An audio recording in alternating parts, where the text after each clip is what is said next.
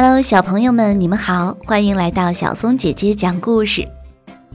在小松姐姐讲故事之前呀，我想问小朋友一个问题：有什么小动物是要站着睡觉的？是斑马？是骆驼？还是其他的什么动物呢？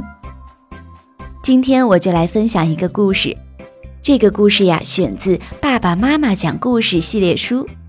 我们一起来听听看。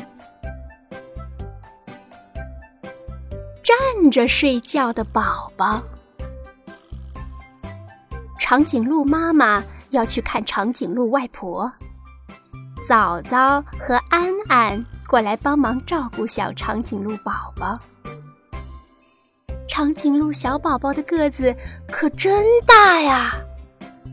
早早和安安给长颈鹿宝宝喂树叶，他们爬上高高的梯子，再把手举得高高的，长颈鹿宝宝才能吃到树叶呢。长颈鹿宝宝吃饱了，该睡午觉啦。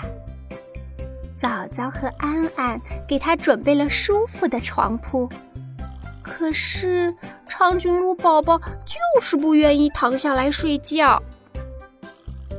早早和安安一起唱起了摇篮曲，这下长颈鹿宝宝把脖子靠在树上，甜甜的睡着了。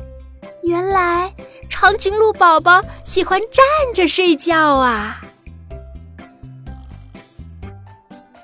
小松姐姐的故事今天已经讲完啦。原来呀，站着睡觉的宝宝是长颈鹿。